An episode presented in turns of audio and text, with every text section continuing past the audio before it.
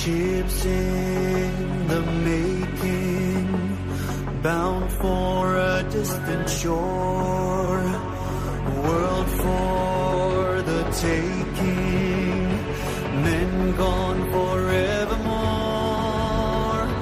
boarding and setting Sexto Continente. Dirigido por el obispo de San Sebastián, Monseñor José Ignacio Monilla.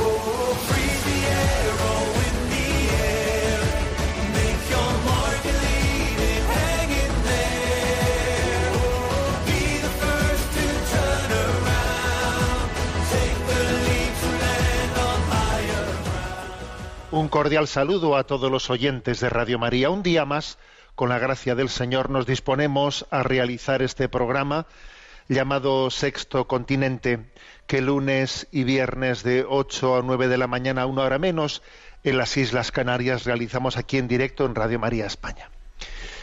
Hoy voy a comenzar eh, esta, la entrada de este programa, esta entradilla, con un versículo de ese encuentro de Jesús con Nicodemo, que está, está recogido en el capítulo tercero de San Juan, y que me parece que es especialmente luminoso para, para entender también el momento que estamos viviendo en la sociedad española. Dice, pues todo el que obra el mal detesta la luz y no se acerca a la luz para no verse acusado por sus obras. En cambio, el que obra la verdad se acerca a la luz para que se vea que sus obras están hechas según Dios. Escapar de la luz o hacer nuestras obras ante la luz, ¿no? Para que sean vistas. Creo que este discernimiento lo vemos, lo vemos realizado, lo vemos encarnado en lo que ha acontecido en esa tramitación de la ley de educación en la nota publicada por la conferencia, por la plenaria de la Conferencia Episcopal Española, ha subrayado el hecho de que se haya tramitado una ley de educación, ni más ni menos una ley de educación, en unos tiempos en los que por la causa de la pandemia no ha, ha habido la capacidad de, expresión pública, ni siquiera ha habido la posibilidad de una manifestación pública con unos ritmos extremadamente acelerados y en tiempo de pandemia ah, se ha llevado a cabo esta legislación, huyendo, por lo tanto, ¿no? de, de la luz. Y ayer, cuando se quiso de alguna forma, ¿no? Pues esa plataforma más plurales hizo una convocatoria, si no era posible una manifestación al uso, aunque sea que fuese a través de pues, una caravana de coches por 30 ciudades de España, manifestar la disconformidad de aquella ley que había sido tramitada eh, de noche, casi sin, sin la posibilidad de decir una palabra sobre ella, negando, eh, negando a, a quienes han sido agentes activos, a quienes son agentes activos, ¿no? De la, de la comunidad educativa decir una palabra, hacerse presente, las comisiones informativas eh, de, los, de, de la tramitación parlamentaria, sin, sin ninguna palabra en contra. ¿no? Ayer cuando dijeron, bueno, aunque sea hagamos una, eh, un- una manifestación pues en- en automovilística, una caravana de coches, ¿no? Ayer, pues cuando tal cosa, eh, pues por lo menos, ¿no? Fue decir, más vale no esto que nada. Bueno, pues se- el presidente del gobierno recurrió el domingo por la tarde hacer una un domingo por la tarde, repito, ¿eh? hacer una rueda de prensa para hablar de la inminencia de que vamos a tener vacunas contra el COVID, intentando de esta manera, eh, pues, esta manifestación que había sido hecha a la luz, dejarla en off, dejarla en penumbra en los telediarios, ¿no? Y entonces uno dice, bueno, se acuerda de esas palabras de Jesús a Nicodemo, ¿no? Pues todo el que obra el mal detesta la luz y no se acerca a la luz para no verse acusado por sus obras. En cambio, el que obra la verdad se acerca a la luz para que se vea que sus obras están hechas según Dios. Creo que es todo un discernimiento, ¿no? El que no le tengamos miedo a la verdad, el que las cosas no las hagamos, no las hagamos por la puerta de atrás, el que no pretendamos no ponerle puertas al campo, el que no estemos intentando silenciar la voz de las familias, la voz de los padres, la voz de la comunidad educativa, en una, eh, pues en una auténtica mm, experiencia práctica, ¿no? De lo que es tener miedo a la luz y funcionar y caminar ¿no? en tinieblas. Vamos a pedir esta gracia, ¿no? Que todo aquello que hagamos lo hagamos como hijos de la luz, que no huyamos de la luz nunca en la vida, que seamos transparentes, ¿no?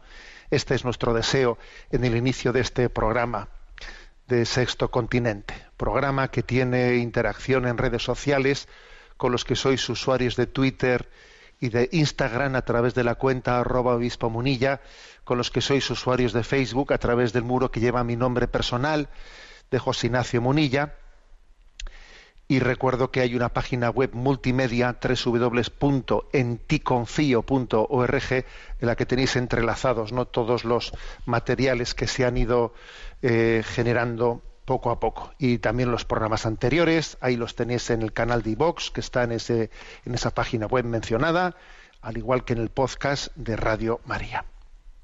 Bien, quiero hacerme eco, en primer lugar, en este programa, de la que fue la rueda de prensa que el secretario de la Conferencia Episcopal Española, don Luis Argüello, pues eh, al, al, término de la plenaria de la Conferencia Episcopal el viernes, pues dio una rueda de prensa en la que presentó distintos, distintos temas que durante esta semana pues hemos tratado en la plenaria y, algunos son muy interesantes y seguro que en, las próximas semanas en este programa los, vamos a tratar. Por ejemplo, ¿no? pues se ha aprobado en esta plenaria una instrucción pastoral sobre el acompañamiento en la muerte y el duelo, sobre el anuncio de la vida eterna, sobre la celebración de exequias e inhumaciones, que me ha parecido muy, muy, muy interesante. Muy interesante, muy iluminadora de este momento. Ha sido elaborada pues tanto por la Comisión eh, para la Doctrina de la Fe de la Conferencia Episcopal Española como para la, por, la, por la Comisión para la Liturgia, ¿no?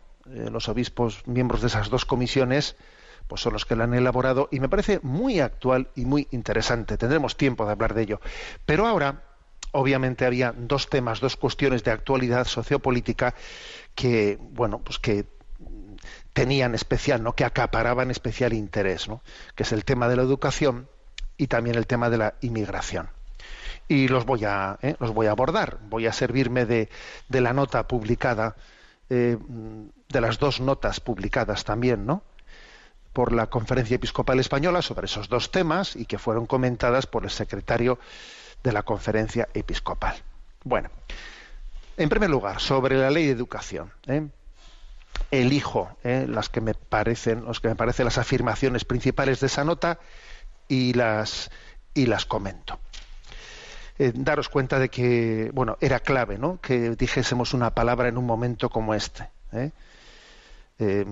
bueno, es la octava ley de educación, la octava ley de, la educación en esta todavía corta tiempo de, de, democracia en España. Octava ley de educación. Es tremendo, ¿eh?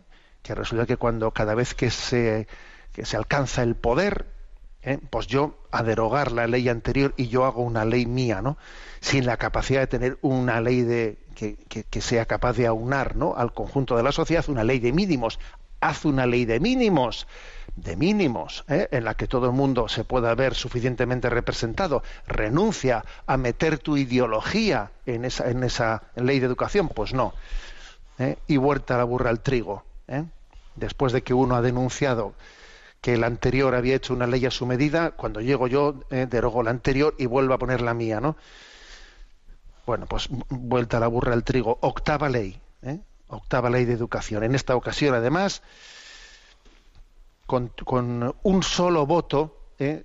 de, digamos, de diferencia para poder haberla podido aprobar. ¿no? Es decir, es el, el, consenso más pequeño, sin consenso ninguno, obviamente, ¿no? para poder aprobar una, una, ley de educación, que en el mismo momento que ha sido aprobada, pues ya ha sido prometido pues, por la oposición, por el Partido Popular, que será derogada en el mismo momento en que se alcance eh, pues el gobierno obviamente un auténtico desastre, solamente por este dato concreto, ¿no?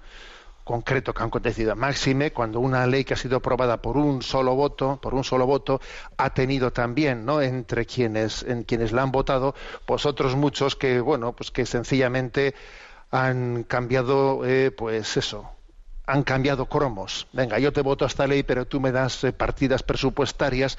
Aquí nos cambiamos los cromos, los cromos como si la, educación fuese eh, pues una mercancía que se pudiese intercambiar con, otras cuestiones económicas o, con una mayor eh, presupuesto a la autonomía, o sea, algo increíble, ¿no? Que pueda que pueda acontecer, pero ha acontecido.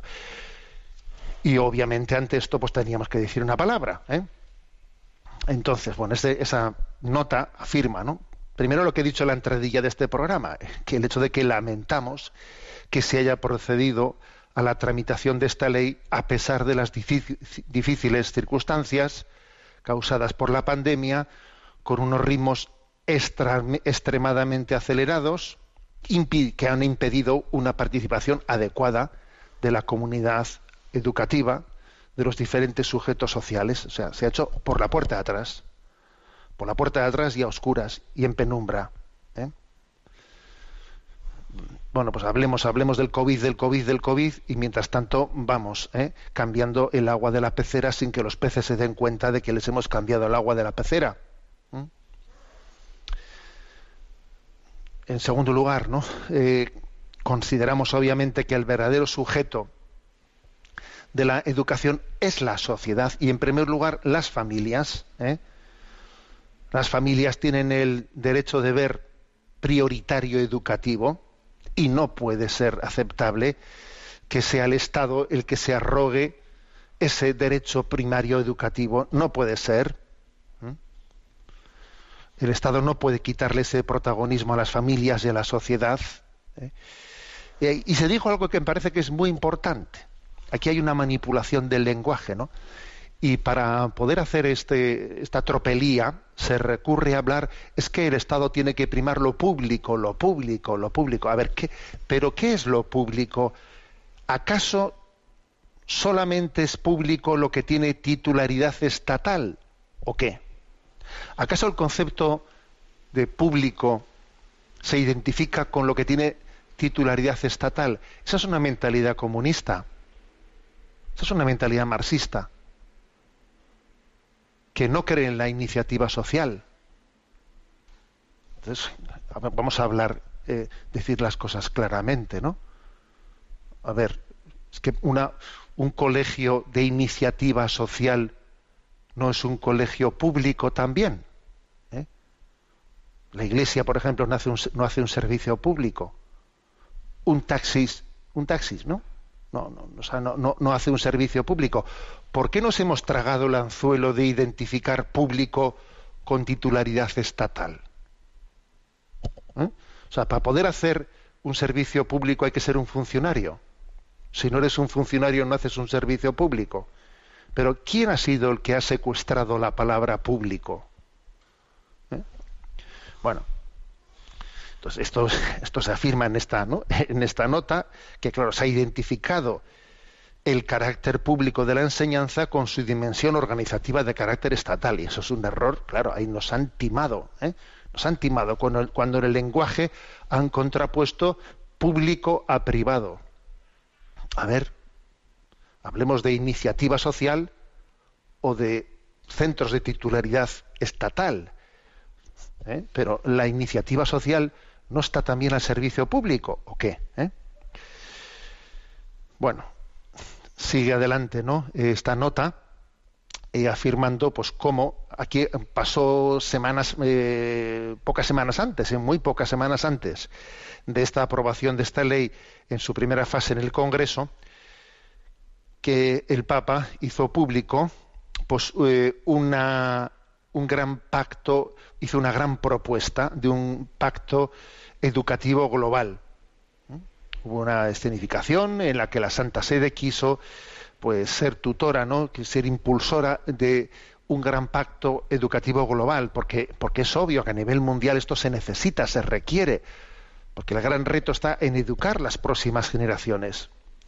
Y, es curioso que el gobierno mm, aplaudió ¿eh? a, nivel de pues de tweets de distintos no pues ministros del gobierno incluso el presidente, el presidente del gobierno se aplaude, se aplaude en un tuit esa propuesta que ha hecho el Papa de un pacto educativo global. Una vez más, otro ejemplo de cómo ya estamos acostumbrados a intentar manipular al Santo Padre. ¿eh? Curiosamente, anteriormente se solía manipular al Santo Padre haciéndole antipático, ¿eh? y ahora se manipula al Santo Padre queriendo hacerle eh, simpático desde lo políticamente correcto, contraponiéndole a la propia Iglesia, ¿no? Es, la manipulación del momento presente. Entonces, eh, el, Santo Padre, cuando se propuso desde la Santa Sede el pacto educativo global, recibió los aplausos de quienes dos semanas después introducen una ley de educación rompiendo todo pacto educativo. O sea, es decir, es poner un caso, en un caso concreto exactamente lo contrario del pacto educativo global que la Santa Sede ha propuesto y que tú además habías aplaudido en, tu, en, el tuit que habías enviado, ¿no? Bueno, es, así es, ¿eh? así exactamente es como lo estoy, ¿eh? como lo estoy contando. ¿eh? en tercer lugar, o en cuarto lugar. ¿eh? Decir que tras el camino recorrido durante la tramitación de la ley, se ve con claridad que aquí no se, no se ha protegido suficientemente eh, la libertad de enseñanza, tal y como recoge el artículo 27 de la Constitución española, que además tiene una amplia, muy amplia jurisprudencia, porque ha habido muchas sentencias del Supremo que tutelan la libertad de enseñanza. Y claro, cuando se votaba, ¿no? Cuando se votaba en el Congreso de los Diputados, pues allí había gritos de libertad, libertad, libertad. Pero ¿por qué, por qué no se permite la libertad de elección? ¿Por qué tenemos que hacer de la, de la educación un lugar de, de control de las conciencias, ¿no? De introducción de nuestra ideología. Entonces, obviamente, esta ley introduce limitaciones a estos derechos y libertades. ¿eh? Entonces, mm, y por cierto, ha habido algunos partidos diciendo, bueno, si no pasa nada, aquí no ha cambiado, no ha cambiado nada, ¿no? No ha cambiado nada. ¿eh? Eh, bueno, ¿tú crees que, que, es gratuito, que es inocuo, que es inocuo el que se haya quitado en esa ley la demanda social, el hecho de que la, la educación también, la estructuración de la educación se hace mm, respondiendo a la demanda social. Eh, quitar tal cosa, alguien puede creer que eso es inocuo, que no ha pasado nada, ¿no? Algunos partidos, como por ejemplo el Partido Nacionalista Vasco, ha hecho la declaración de que, bueno, que aquí no ha cambiado nada. Sí, a ver, no, podemos creernos tan listos de pensar de que eh, todos los demás son tontos y, piensan que, eh, pues que hemos quitado esa frase sin que ello suponga nada, ¿no? Pensar que eh, no tiene trascendencia ninguna el haber, el haber borrado la expresión, el haber explícitamente quitado ¿no? la expresión de, de, que la educación, la estructuración de la educación responde a la demanda social. Hombre, obviamente, si no responde a la demanda social, entonces responderá lógicamente, a la iniciativa del partido del gobierno. Pensar que eso no tiene trascendencia es, vamos, es no querer ver la realidad.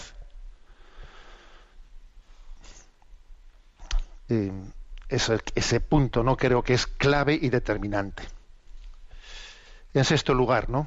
Eh, la conferencia episcopal ha recordado que no puede excluirse del ámbito escolar la educación de la dimensión moral y religiosa de la persona, para que ésta pueda crecer como sujeto responsable y libre, abierto a la búsqueda de la verdad y comprometido con el bien común, y recibiendo, por lo tanto, una formación integral.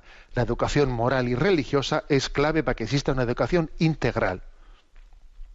Y en este sentido, eh, pues eh, la, Conferencia Episcopal Española, mientras que tenía lugar el trámite, ¿no? Así a hurtadillas, ciertamente fue, una tramitación a hurtadillas, sin, eh, sin, sin diálogo, sin encuentro, la Conferencia Episcopal en ese momento, la Comisión para la Educación, hizo una propuesta, hizo una propuesta concreta, ¿no? Bueno, de que podría reformarse la enseñanza de la religión integrándola en un área de conocimiento común para todos los alumnos. La conferencia episcopal hizo una propuesta diciendo, bueno, que exista una, asignatura de religión que sea para todos los alumnos y que pueda darse para algunos confesionalmente, ¿eh? que tenga, digamos, ¿no? Eh, una parte que sea común para todos y otra parte que sea eh, para, dependiendo del credo de cada uno, que sea dada explícitamente desde su confesionalidad. Hizo una propuesta. Y no obtuvo ni siquiera respuesta por parte del ministerio esa propuesta de decir, bueno, en, esta nueva ley, mm, desde, desde la Iglesia se, se, hace una propuesta de cómo la asignatura de religión, claro, tiene aspectos culturales que pueden ser comunes para creyentes y no creyentes y, o creyentes en otros, en otros credos. Que eso sea común y que luego haya una parte que sea específica para, eh, para la confesionalidad de cada credo. Pero no, eso también, no, es que fuese rechazado, o sea, es que ni siquiera fue contestado. Lo cual, por cierto, es una falta de educación de quien tramita una ley de educación. ¿Mm? Bueno, y, bueno, pues ahí estamos. Digamos que lo que de facto ha ocurrido es que la asignatura de religión, bueno, pues se, se le ha suprimido su valor académico en la evaluación de esa asignatura y deja a los alumnos que no cursen esta asignatura pues con sin una formación con contenido escolar, ¿no? Claro, con el riesgo de que sea religión, porque claro, no, no pueden quitar la religión de la escuela por todas las sentencias del Supremo anteri que anteriormente ya, ya tienen una gran eh, están muy consolidadas. Entonces, como no se puede quitar, ¿a qué se recurre? Bueno, lo que se recurre es hacer una especie de religión o recreo, como quien dice, ¿no?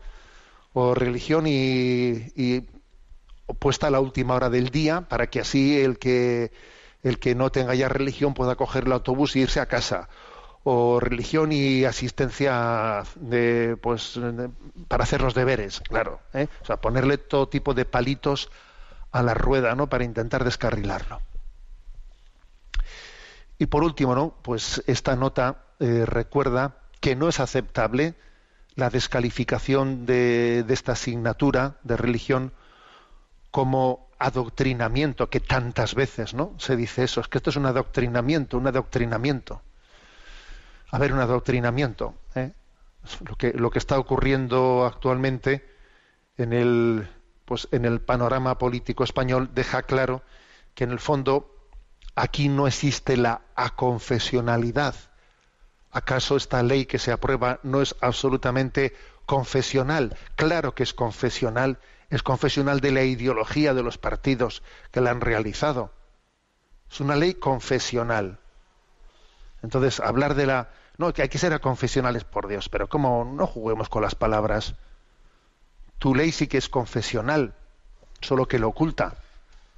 ¿Eh? Mientras que los padres que eligen religión católica para sus hijos son hijos de la luz, no ocultan nada. ¿Mm? Bueno, vaya eso eh, por delante, ¿no? Es absolutamente injusta la descalificación de que eso es un adoctrinamiento confesional. Bueno, eso eh, primero porque es que además esa asignatura de religión respeta el conjunto de las exigencias propias del ámbito escolar, relativas a la metodología, al estatuto del profesorado, etcétera, etcétera, ¿no? Y además, bueno, porque los padres la eligen porque, tienen derecho y además tienen razones, tienen derecho y tienen razones, ¿no? Porque entienden que contribuye a la educación integral de la persona. ¿eh? Y además, fíjate, ¿no? Fíjate hasta qué punto no es verdad eso de que una asignatura de religión es un adoctrinamiento, que la mayoría de los sistemas educativos europeos la recogen recogen esa asignatura, tienen esa asignatura de religión ¿eh? y además la tienen la mayoría confesionalmente. Entonces, a ver, si la tienen la mayoría de los países europeos, ¿cómo puede venir aquí alguien diciendo, esto es una reminiscencia de Franco? ¿Pero qué reminiscencia de Franco? Pero si esa asignatura la tiene el resto de los países europeos. ¿eh? Bueno. Bien, pues estas son, sí, digamos, brevemente, eh, brevemente la, la, nota realizada eh, sobre el tema educativo. En segundo lugar, eh, aunque sea más brevemente, porque me estoy alargando demasiado, también quiero presentar la otra nota del otro tema que también tenía, digamos, una gran actualidad eh, sociopolítica, que es el tema de la crisis, de la crisis migratoria, y de ese momento tan delicado que, se, que se está viviendo en las islas, en las islas Canarias. Entonces, bueno, pues ahí se hizo una afirmación en esa nota, tiene el título Ante la situación de los inmigrantes en las Islas Canarias. Es una nota de la conferencia episcopal, pero que en gran medida hace suya, hace nuestra, pues las palabras que los dos obispos de Canarias también eh, dijeron anteriormente eh, pues en, su territorio. ¿no?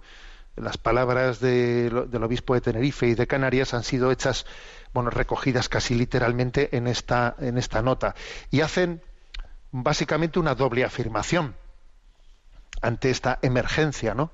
que se está viviendo, que son dos afirmaciones que, que se, se integran ambas dos. ¿no?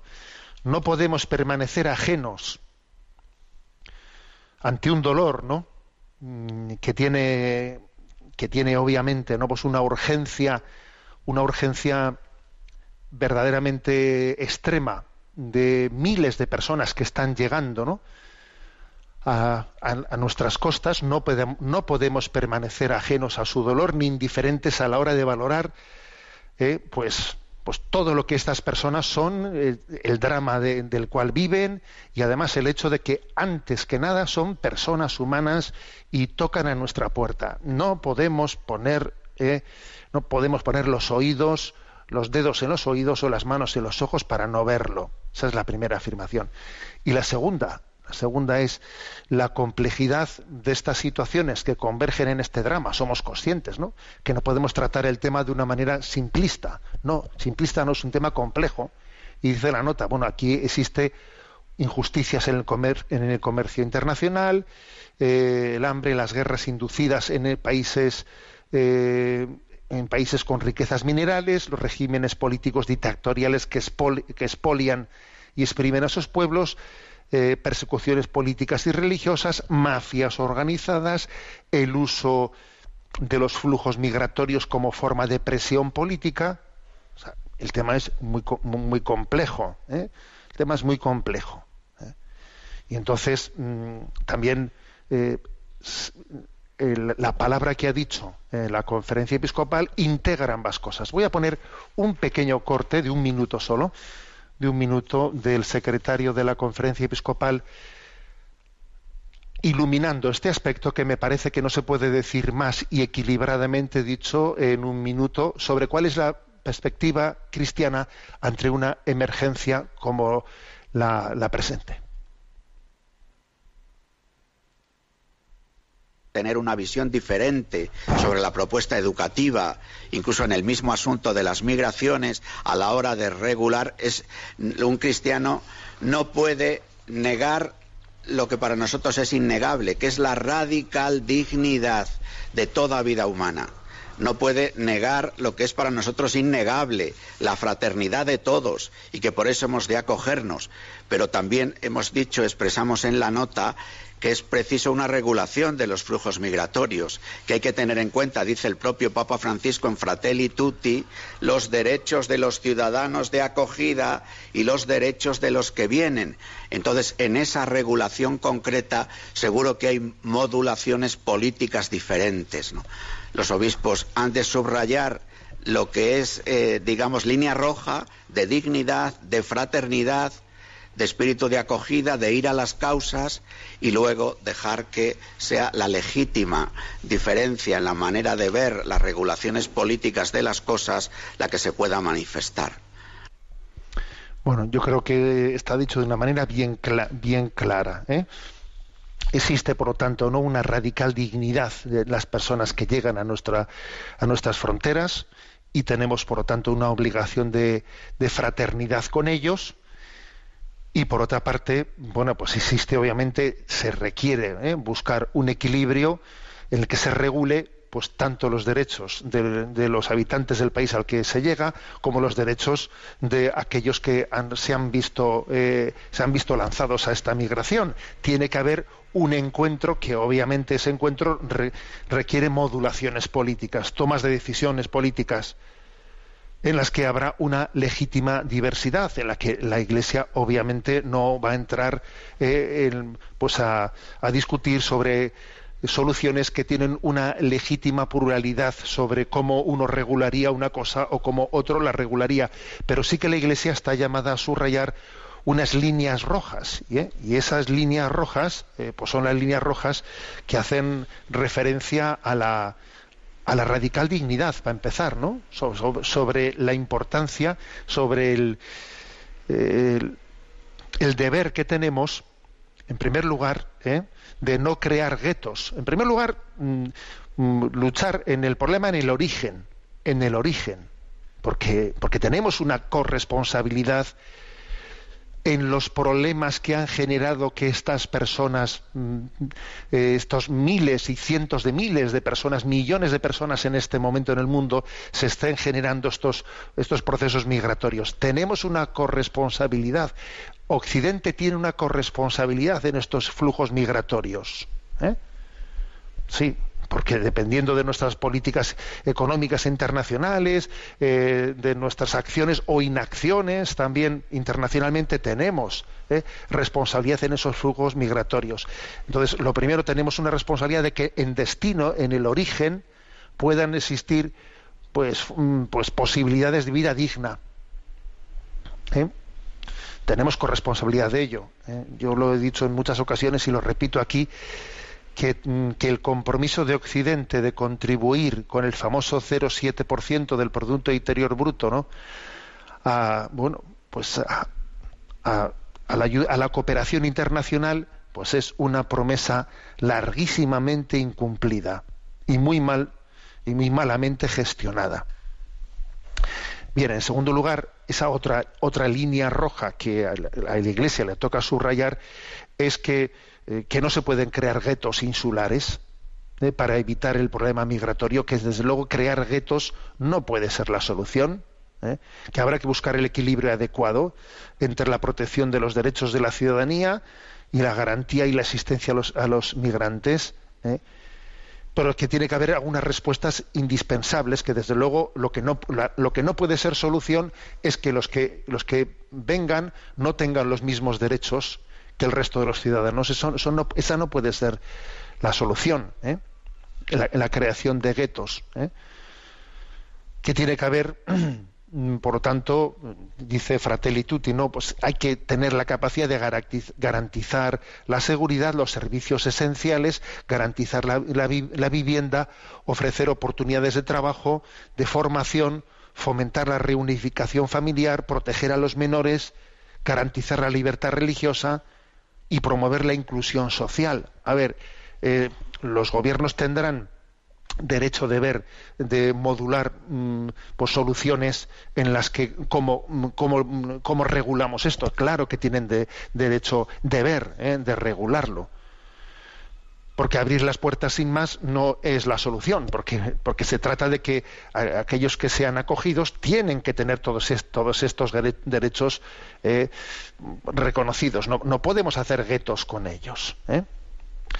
Y finalmente la nota, la nota dice que bueno, que sin esperar, sin esperar a lo que hagan las administraciones políticas, nosotros tenemos que comenzar a trabajar de abajo, ¿eh? Desde lo concreto y desde lo local. ¿eh? Pues mm, desde la parábola del buen samaritano.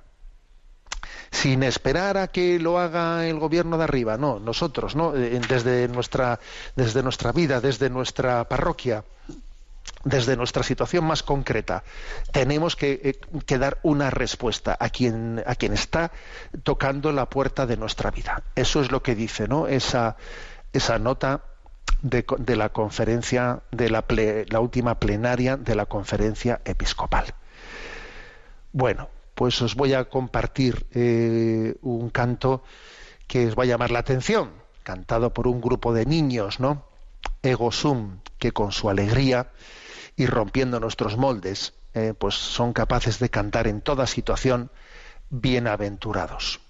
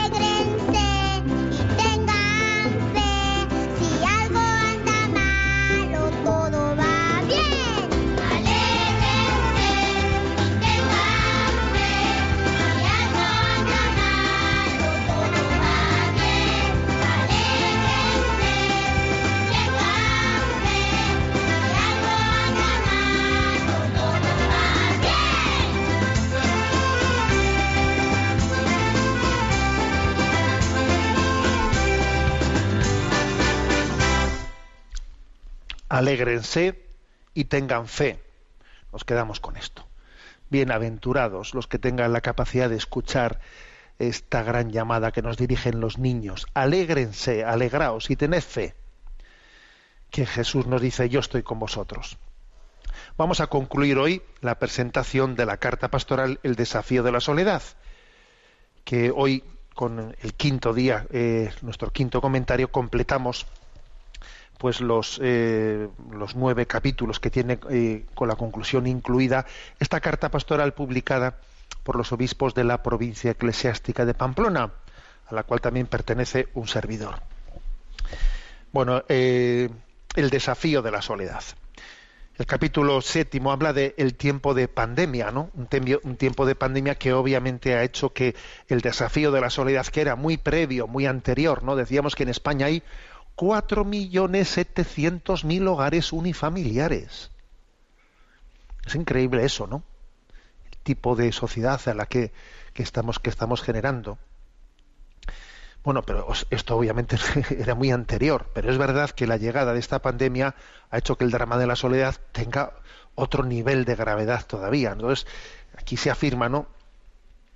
que al igual que el coronavirus se dice que es más letal cuando encuentra un cuerpo debilitado, hay personas que son mucho más de riesgo que otras, ¿no? pues que sin embargo, bueno, pues algo parecido ocurre, mejor dicho, algo parecido ocurre si el coronavirus es más letal en el cuerpo debilitado, también, digamos, la, la soledad, eh, la, la, soledad es mucho más grave en aquellos, eh, en aquellos que, que especialmente pues estaban en unas situaciones pues fuera de la familia claro, ¿eh? quienes eh, estaban, quienes, quienes, quienes estaban especialmente en todas las residencias sanitarias, ¿no? en ese sistema social que nos habíamos creado, quienes estaban aislados de sus familias, en este momento, pues la crisis de soledad generada por el coronavirus en ellos no es que haya tenido una, un, aumento, no, no, eh, ha sido exponencial el aumento, la, crisis que ha generado para ellos. Ya tenían ellos anteriormente, ¿no? una crisis de soledad, pero en este momento esto ha sido un aumento tremendo para ellos. ¿eh? Bueno, este es la, eh, obviamente el punto de partida ¿no? de esta reflexión. Y hay que decir que la única solución posible a esto es que la soledad tiene que ser combatida desde la caridad, desde la cercanía, desde el consuelo. Y que no podemos, por todas las medidas de seguridad que se nos pidan que tomemos, pues muy bien, tomaremos todas las medidas de seguridad que nos digan que tenemos que tomar, pero desde luego la caridad no puede quedar eh, suspendida. Tendrá que reinventarse y tendrá que, que tener eh, pues mucha capacidad no imaginativa. Muy bien, pero la caridad en ningún momento tiene que quedar paralizada, porque en este momento es más necesaria que nunca. Entonces estamos llamados a reinventarnos, estamos llamados especialmente a dar una respuesta a quienes en este momento el drama de la soledad lo están viviendo de una manera de una manera mm, especial, eh, especialmente al interno de las estructuras residenciales que se han demostrado en esta situación pues como una especie de, de jaulas, ¿eh? jaulas de oro o trampas de oro, pero pero jaulas y trampas en las que en las que falta lo esencial, ¿eh? que falta lo esencial, que es la experiencia de la comunión familiar. ¿eh? Y en una situación como esta, pues más todavía. Bueno, la carta pastoral, eh, que la tenéis a, vuestra, a vuestro alcance pues, muy fácilmente a través de la red, el desafío de la soledad, termina invocando a Nuestra Señora de la Soledad, al misterio de la soledad de la Virgen María. Voy a leer un par de párrafos muy breves que creo que son hermosos, ¿no? Ante la cruz la Virgen María experimentó la soledad sonora, soledad sonora dice, ¿no? Fue recordando los episodios vividos en común, desde la Anunciación hasta la sepultura. En su mente se agolpaban palabras, escenas, acontecimientos. Toda la vida del Señor fue discurriendo constantemente por la memoria dolorosa de la Virgen. Todo lo recordaba a su Hijo recordar en el sentido profundo de volver al corazón. María revivió, volvió a vivir tantos y tantos días de amor y de desgarro, de ilusión y paz, de comentarios, de palabras y milagros de su Hijo. Es decir, que vemos a María como María en ese momento de, la, de su soledad está repasando toda la vida, ¿no? Todos los episodios de su vida en presencia de Dios. Ella supo contemplar, eh, creer, esperar, amar, todo ello lo vivió cuando ella se quedó sola, en el momento que estaba al pie de la cruz y el momento especialmente de la sepultura, cuando su hijo es sepultado y María, en ese misterio de la soledad, está como rumiando y meditando en su corazón todo lo que ha acontecido. Es una gran escuela, ¿eh? la escuela de María, Nuestra Señora de la Soledad. Es una soledad sonora, es una soledad habitada, que esta es la clave. ¿eh? La clave está en que nuestra soledad sea una soledad habitada, que nos percatemos de que en Belén, en Belén, en esa gruta de Belén, la soledad ha sido vencida. La soledad ha pasado a ser una soledad habitada en la gruta de Belén, en el momento de que ha acontecido la encarnación. Eso María es testigo de ello. ¿eh? Bueno, y, es muy importante que quienes están viviendo este momento con María, porque yo sé que ahora mismo hay muchas personas que están viviendo este misterio de la soledad de María, que están escuchando este programa, que están en ello, están en ello, que llevan meses sin poder hablar con sus familiares, sin poder verles, totalmente aislados. ¿eh? Bueno, pues María es una gran escuela para nosotros. ¿no? En esta carta pastoral se cita un texto de Lumen Gentium del Concilio Vaticano II, el punto 61, se dice que como María eh, en, esa, en, ese momento cooperó en la obra de Jesús en el Calvario, en la cruz, ¿no? Como concibiendo a Cristo, engendrándolo, alimentándolo, presentándolo al Padre en el templo, sufriendo con su Hijo moribundo en la cruz, cooperó de manera muy especial a la obra del Salvador.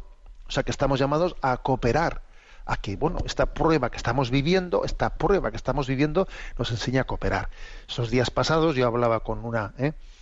pues con algunas personas que están en residencias, le llamaba por teléfono a algunos, y les decía, mira, muchas gracias por tu paciencia, gracias por tu paciencia, por vuestra paciencia, ¿no? Porque, porque estáis siendo ¿no? pues tan fieles, ai- aislados, sin poder salir, sin que os permitan a veces salir ni siquiera de la habitación. Gracias por vuestra paciencia. Y les decía, oye, pero mm, únete, ¿no? A María, únete en ese ofrecimiento de María en su misterio de la soledad, para que tú también participes de esa, de esa redención, ¿eh? de esa llamada a ser también corredentores, con el ofrecimiento de Cristo al Padre. Completo en mi carne lo que falta la pasión de Cristo, que dice San Pablo. Bueno, pues esta gran prueba que estamos viviendo forma parte también de, ese misterio de participación en ese, en ese momento, en esa noche de la fe, porque María ¿eh? llegó a vivir también una noche de la fe, que dice San Juan Pablo II en Redento- Redentoris Mater, ¿no? Participando del sufrimiento de su hijo en la noche del sepulcro. María vivió una noche de la fe. Y aquí hay muchas personas que están viviendo en este momento un momento de noche oscura, de noche oscura. Y a ellas, ¿eh? pues les decimos lo siguiente, ¿no? Les decimos, voy a leer este párrafo.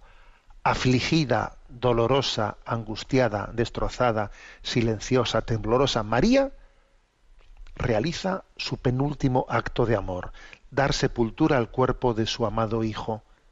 La noche del sepulcro fue para la Virgen María la noche de la fe.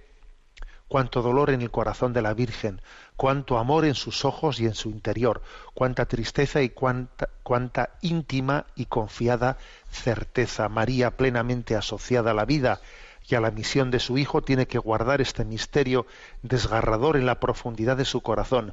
Y sigue creyendo, y sigue esperando, porque continúa amando. Ese es el, el momento cumbre de María, ¿eh? es el momento de la, de la prueba en la que su fidelidad brilla, brilla de una manera muy especial. ¿eh? Incluso el momento en el que la pesada losa del sepulcro se interpuso entre María y su hijo. Y yo sé también que muchos de nosotros hemos vivido ese momento en el que la losa del sepulcro ha tapado a nuestros seres queridos, ¿no? Y quizás en ese momento participamos también, como María participó de ese grito en la cruz de su Hijo, Dios mío, Dios mío, ¿por qué me has abandonado? ¿Eh? Y sin embargo, en este momento nos acordamos de esa famosa oración de la Virgen del Pilar que rezamos en su en su día, ¿no? En el que le pedimos a la Virgen María fortaleza en la fe, seguridad en la esperanza y constancia en el amor. Es la triple petición realizada el día de la Virgen del Pilar. Fortaleza en la fe, seguridad en la esperanza y constancia en el amor. En esta prueba ¿no? de, la soledad, nuestra devoción ¿no? a, a ese- a esa advocación de Nuestra Señora de la Soledad, de la soledad es clave, clave, porque ella nos va a enseñar cómo nuestra soledad está llamada a ser habitada. Es una soledad sonora, porque la comunión de la Iglesia ¿no? también habita en ella. Conclusión de esta carta pastoral. Conclusión. Bueno, pues después de que comenzamos diciendo que había muchos tipos de soledad, ¿eh? ¿lo recordáis? Decíamos allí, ¿no? Pues que existen por lo menos cuatro tipos de soledad. La soledad vocacional, la soledad que está libremente aceptada por circunstancias que ha habido en la vida y uno, pues mira, libremente la acepta. Existe también la soledad egoísta, que uno por egoísmo ha elegido una soledad. Y existe una soledad impuesta, injustamente impuesta, ¿no? Por lo menos cuatro tipos de soledad, ¿no? En las últimas dos, obviamente la egoísta y la injustamente impuesta, pues son muy destructivas, ¿no? Hay muchos tipos de soledad, ¿no? Pero lo que está claro, lo principal que ha querido afirmar esta carta pastoral es que el antídoto de la soledad es la comunión. Así, claro. ¿eh? ¿Cuál es el antídoto? La comunión, la comunión, en un doble plano. Comunión con Dios y comunión con los hermanos. La comunión con Dios es participar de la filiación divina de Jesucristo, que nos crea, que nos crea un vínculo con Dios que es indestructible. ¿no? Dios es mi Padre, qué feliz soy, soy hijo suyo, soy hijo de Dios. Este es el ABC de, de nuestra vida. Perdon- perdonad que sea tan machacón, que esto me lo habéis escuchado, me lo habéis escuchado un millón de veces en este programa. Dios es mi Padre, qué feliz soy, soy hijo suyo, soy hijo de Dios. Eso no me lo puede quitar nadie, ni la muerte, ni la pandemia, ni nadie es la comunión íntima con Dios. Auténtico antídoto a este reto de la soledad. Y en segundo lugar, ¿eh? pues está ese plano, ¿eh? plano de la comunión con Dios y está el plano de comunión con los demás, ¿no? Construir, construir la fraternidad. El que nos demos cuenta que Dios nos ha puesto, nos ha puesto en, en esa misma barca, de la que hablaba el Santo Padre. No estamos en la misma barca en este momento, una barca que parece que zozobra. No, existe, existe esa providencia de caminar, eh, de caminar juntos, ¿no? De compartir nuestra debilidad, que es la fidelidad. La fidelidad es la debilidad bien acompañada. Mira, aquí todos somos débiles, pero nos acompañamos. Este, es- esto mismo que estamos haciendo ahora, Radio María, es un signo de esa comunión entre nosotros, de ese construir fraternidad, de ese decir, no, no os dejaré solos, pero vosotros aprended a apoyaros unos en otros, busca, o sea, busca apoyo. Y aquí el drama es que en este momento ha habido mucha gente que en vez de buscar ese apoyo de me, me- me- arrimo a un buen árbol como el de Radio María, por ejemplo, para que me cobije una buena sombra, pues claro, ha habido muchas personas que en ese momento pues se han entregado pues a todo tipo de, ¿eh? de vicios, que si el juego, que si lo otro, que si lo demás allá, ¿no? A ver, estamos para ayudarnos, para que la comunión entre nosotros tire de nosotros para arriba, tirar para arriba de mis hermanos, que tiren de mí para arriba y no y no al revés, que tiren de mí para abajo, ¿no? Sacando de mí lo peor de mí mismo, no, que me ayuden a sacar lo mejor de mí mismo y a superarme. Esa es la comunión, ¿eh? En el seno de la Iglesia. Bueno, en definitiva, es, esta es, este ha sido el, deseo ¿no? de, esta, de esta carta pastoral que, os, eh, que hemos ido compartiendo en estos, en estos cinco últimos programas de Sexto Continente.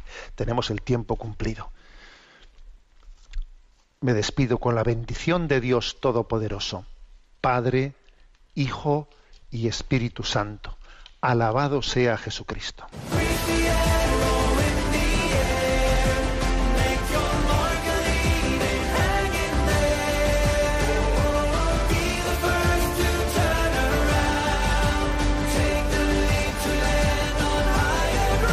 Y así finaliza en Radio María, Sexto Continente, un programa dirigido por el obispo de San Sebastián, Monseñor José Ignacio Monilla.